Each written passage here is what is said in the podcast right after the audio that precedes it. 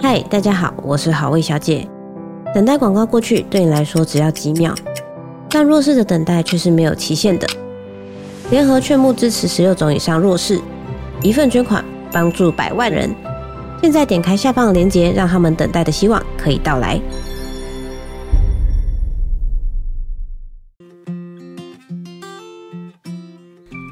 你正在收听 Tasha 的健康管理，照顾你的身心灵。这礼拜大家应该在忙着准备过年吧，或是准备安排出去玩。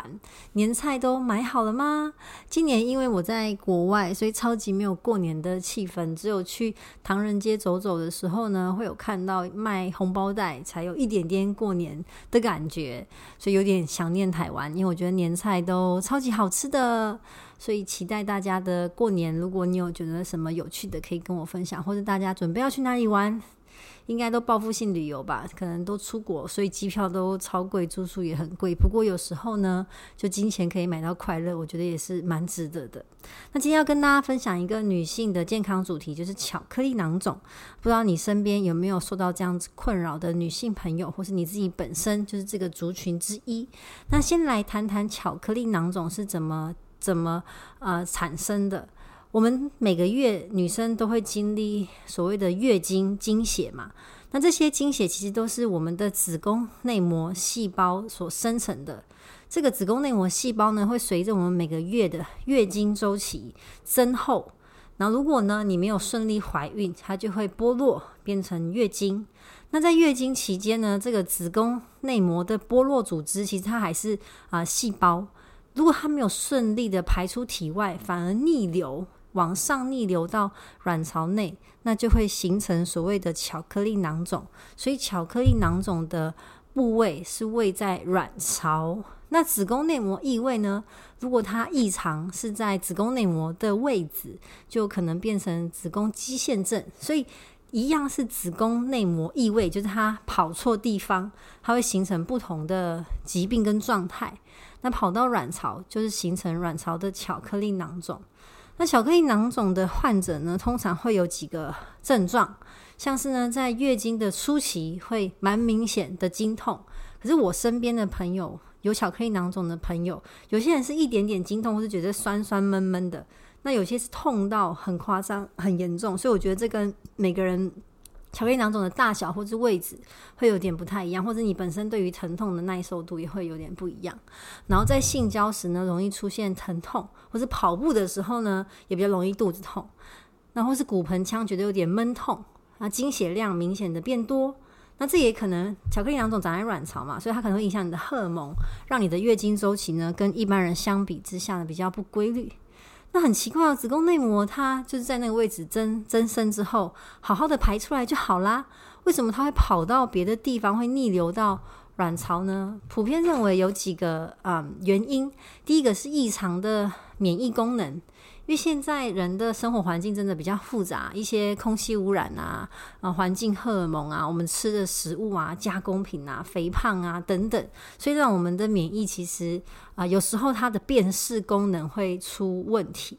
所以呢，他就会觉得，哎，这个东西好像不是我自己的细胞，不是我的自己人，所以免疫系统就会想要攻击这个子宫啊内膜的组织，想要攻击这些细胞。然后就让它逆，就是流动的方向不太一样，而形成巧克力囊肿，这是一个猜测啦。但是你很难去确定说你个人是什么原因而形成巧克力囊肿。那第二呢，也可能是因为你的嗯循环系统好比较异常，就是它原本应该就顺顺的流出去，但是因为你的呃血液循环系统或是淋巴循环系统的异常，而让它散播到其他地方去，或是一些先天的。影响就你原本部分未分化的组织，它分布的地方错了，所以在长大之后呢，荷尔蒙影响，然后就变成子宫内膜生长错地方了，这样就一开始播种就播错地方。总之有认为以下的这些可能的原因，呢嗯，发生的年纪每个人不太一样，有些是呢啊比较年轻，有些是呢，其实放三十岁以前，你就会知道你有没有巧克力囊肿；三十岁以后的呢，会比较少见。这算是蛮常见的一个妇科疾病，尤其是在年轻的女性当中。那有几个族群，它罹患巧克力囊肿的几率比较高。一个是没有生过小孩的女生，应该说没有怀孕过的女生，这个族群会比较大一点，因为有些人可能。没生过小孩，但是有怀孕过，好，那或是你的初经来的比较早，在十二岁之前，或者你的月经周期比较短，就是说你可能一个月会来到两次的那一种，那月经周期是少于二十七天。那我个人是相反，相反，因为我是多囊性卵巢，所以我的月经周期都远远大于二十七天，有时候两个月或三个月才会来一次，所以我跟巧克力囊肿是比较不同的族群，好，就是整个状况比较不一样。或是家里有其他女性有子宫内膜异位的病史，那你也可能会有这一块的发生。那子宫内膜异位它的复发率非常高，就是说，哦，我如果用药物或是手术治疗，我一旦停止，哦，术后。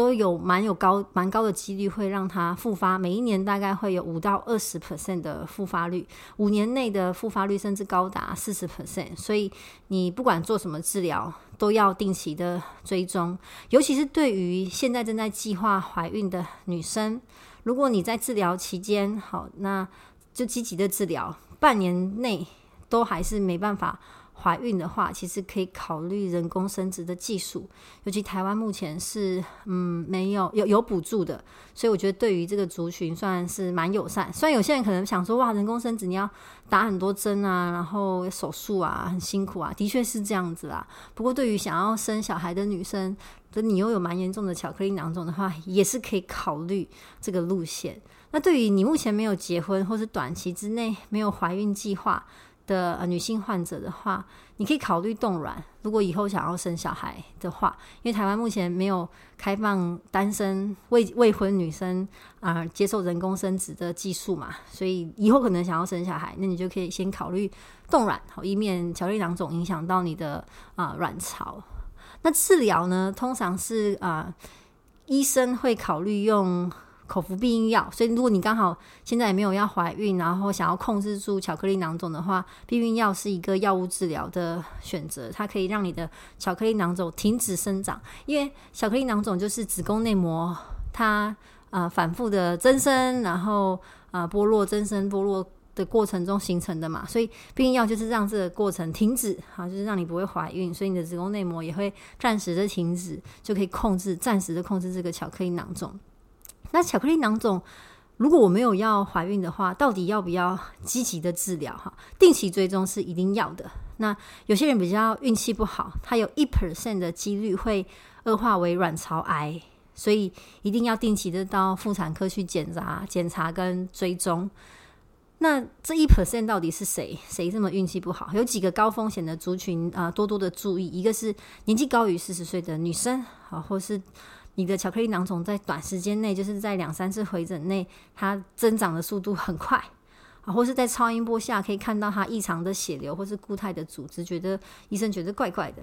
那当然，除了这三个族群之外，还是有可能你四十岁以下，然后就恶化成卵巢癌，也是有可能的。就是这个几率算比较低，但也是有可能。所以大家一定要认真的定期追踪。哈，讲了 N 次。那因为其实它巧克力囊肿它的成因是。嗯，没办法百分之百的确定的，好跟失智症一样，所以很难提出确切的预防方法。不过呢，呃，证实生活中你会接触到的环境荷尔蒙，其实会造成。嗯，巧克力囊肿，因为它会引起我们体内的类似雌激素的作用，因此避免环境荷尔蒙是我觉得对女生来说是很重要的啦。不管不管你有没有啊、要生小孩，或者你有没有巧克力囊肿，或者其他的妇科疾病，其实环境荷尔蒙也是造成我们身体不健康、受伤的一个蛮大的来源。所以有几个部分呢，提供给大家参考。第一个当然带奥辛。它主要是啊、焚化一些不该焚化的东西产生的，嗯、呃，可是现在垃圾实在是太多，所以呢，空气污染其实里面有一个很大的来源就是戴奥辛。那如果你吸到戴奥辛，就容易蓄积在我们的内脏跟脂肪内，所以我们平常呢，尽量减少吃内脏或是动物性油脂类的食物，可以减少你从食物当中摄取到的啊代奥辛。那我不知道大家有没有听过什么放放养的山鸡啊，放养的一些家禽类。其实呢，呃，他们在外面吃东西不一定真的吃得比饲料还要健康哦，因为现在环境真的 真的很多污染。它我们有时候河流是不是有一些工厂的排放污水？然后一些山山林，如果不是真的很深山，可能也有一些你看不到的污染。所以放养不一定真的比较健康。有时候反而饲料鸡，你很确定它吃的东西的来源还比较安全一点。所以如果是放养的山鸡什么的，它的皮跟内脏也尽量减少去做食用。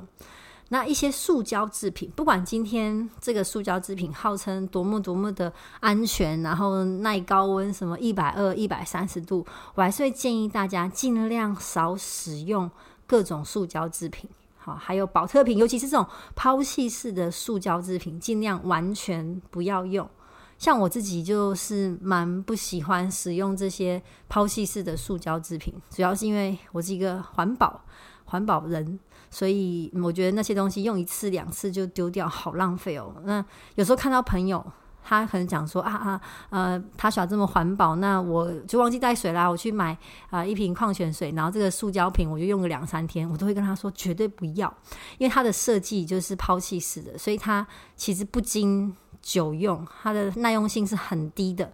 所以你重复的使用，其实会让它里面释放出你完全看不到也不知道它好不好的物质，所以建议大家尽量少使用一些塑胶制品。那双酚 A 其实就是这个担心这个塑胶制品会会跑出来的物质，它也是一个环境荷尔蒙。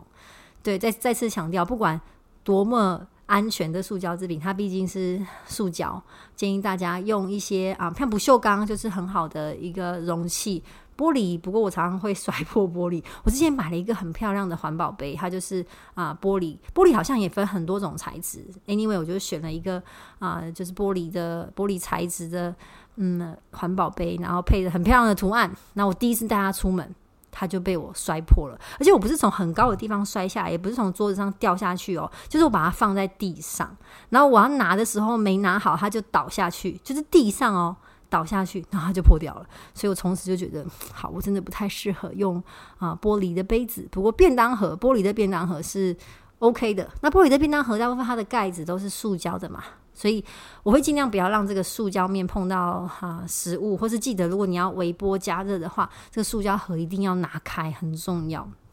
非常的重要。好，那还有一个很常你会碰到塑胶制品的时候，就是你去买手摇杯饮料。所以会非常鼓励大家，如果你真的很喜欢喝手摇杯饮料的话呢，买一个随身杯。随身杯，那现在随身杯的材质选择很多，除了我刚刚说的玻璃啊、陶瓷，不过陶瓷也是啊蛮重的，我还是觉得不锈钢是一个蛮好的啊、选择。那如果你真的用塑胶，因为塑胶就轻嘛，然后又比较便宜，蛮受呃消费者的喜欢，那我会建议你固定时间换一个，假如说一年。两年就换一个，不要说很省哦。这个你，然后你又很会保存东西，一个用了三四年，我觉得它的寿命可能没办法使用这么久。像如果你是买乐扣乐扣的，它其实可以单买盖子或是瓶子，你不用说一次就要买一整个新的，这是一个蛮好的方式。总之，环境荷尔蒙，你就想说你要先避开啊、动物的油脂、皮以及塑胶制品，尤其是抛弃类的塑胶，非常建议女生们就是减少用塑胶制品。那在不孕症的呃女生当中，其实巧克力囊肿、子宫内膜异位的患者，还有多囊性卵巢啊，其实它大概占三到六成左右。但是不是你只要有这个疾病就一定会不孕哦？那到底为什么呢？因为呃巧克力囊肿是长在卵巢嘛，那卵巢就是要排卵子，卵子它很重要啊，是我们怀孕的一大呃主角。所以如果你巧克力囊肿大到影响卵巢功能的话，那当然就可能影响你的卵子的受精状况。然后以及影响你的整体的内分泌，或是影响你的免疫力，甚至它可能大到会影响这个输卵管的 功能，所以这都要经过医生的评估来提高你的生育的几率。那看医生说是不是要口服排卵药，合并一些人工受精的方式来帮助你啊、受孕。那如果你稍微真的年纪比较大了，像三十四岁以上，其实就算高龄产妇，那又还不确定自己要不要怀孕，因为可能在事业的冲刺期，我就会蛮鼓励冻卵的。虽然这个费用蛮高，我之前有有一集是讲冻卵，哈，冻卵的费用蛮高的，可是有时候就是买一个万一啦，很像保险。那在巧克力囊肿的患者，我的朋友很常很常问我一个问题，就是那可不可以喝豆浆啊？然后有一些呃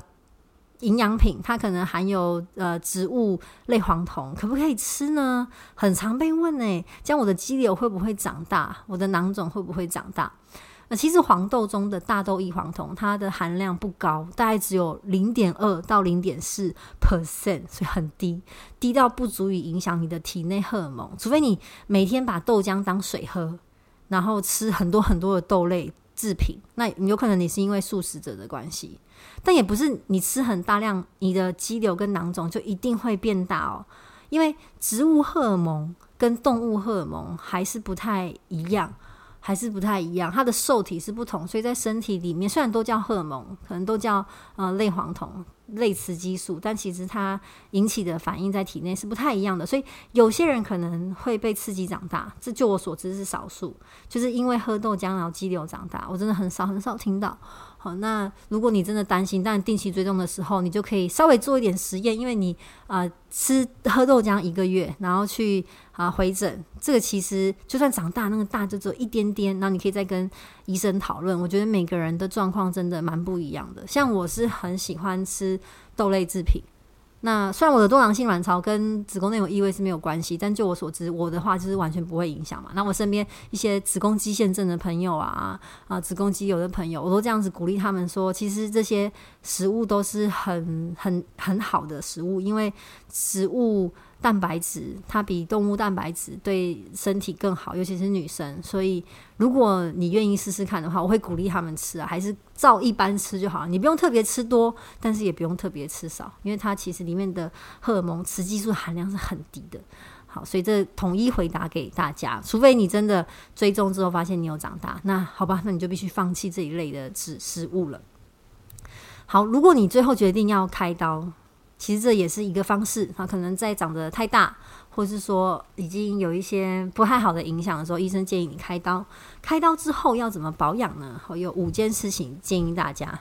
第一个呢，就是多补充维生素 D。维生素 D 现在呢是台湾人缺乏的营养素的第一名，百分之九十八、九十，数据蛮多不同的，但都是八十 percent 以上的台湾人普遍呢都缺乏维生素 D，因为不喜欢晒太阳，然后呢。嗯，也不太吃，也不太吃到每天吃到含维生素 D 的食物，就容易造成免疫力啊有状况，或者你的情绪、焦虑、肌肉啊、骨质疏松、皮肤干燥、心血管疾病等等，它也会影响到我们的啊生殖能力。所以补充维生素 D 可以让女生更健康。第二个呢是维生素 C。跟一，这是很好的抗氧化物，所以饮食当中你可以多吃一些柑橘类食物啊，小番茄、深绿色蔬菜，或者我觉得从营养品当中也是蛮方便的。然后多吃一些白肉来取代红肉。在二零二一年有一篇啊期刊有发表说，要降低子宫内膜异位的风险，那就多吃红白肉，少吃红肉，少吃红肉。所以像猪肉啊、牛肉啊，都算是红肉，它会让你的啊、子宫内膜异位可能更容易发生，因为它的饱和脂肪比较多。然后第四呢是少吃高油的食物、炸物，像炸鸡、洋芋片、美式甜甜圈这些炸油炸食物都容易有饱和脂肪酸、反式脂肪酸，所以让你的身体更容易发炎。第五呢是精致的食物，珍珠奶茶，然后甜食这些都会影响我们的荷尔蒙哦，所以女生真的很辛苦，特别喜欢吃甜，但是又特别不能吃甜。那建议大家可以用一些代糖做取代，或是呢让你的味觉习惯少吃一点甜。我这都会让你的身体更健康，尤其是妇科问题就可以因为这样而改善。这是我今天的分享。那下周呢，因为过年，所以我们会暂停一周，我们就过年后再见啦！谢谢大家，拜拜。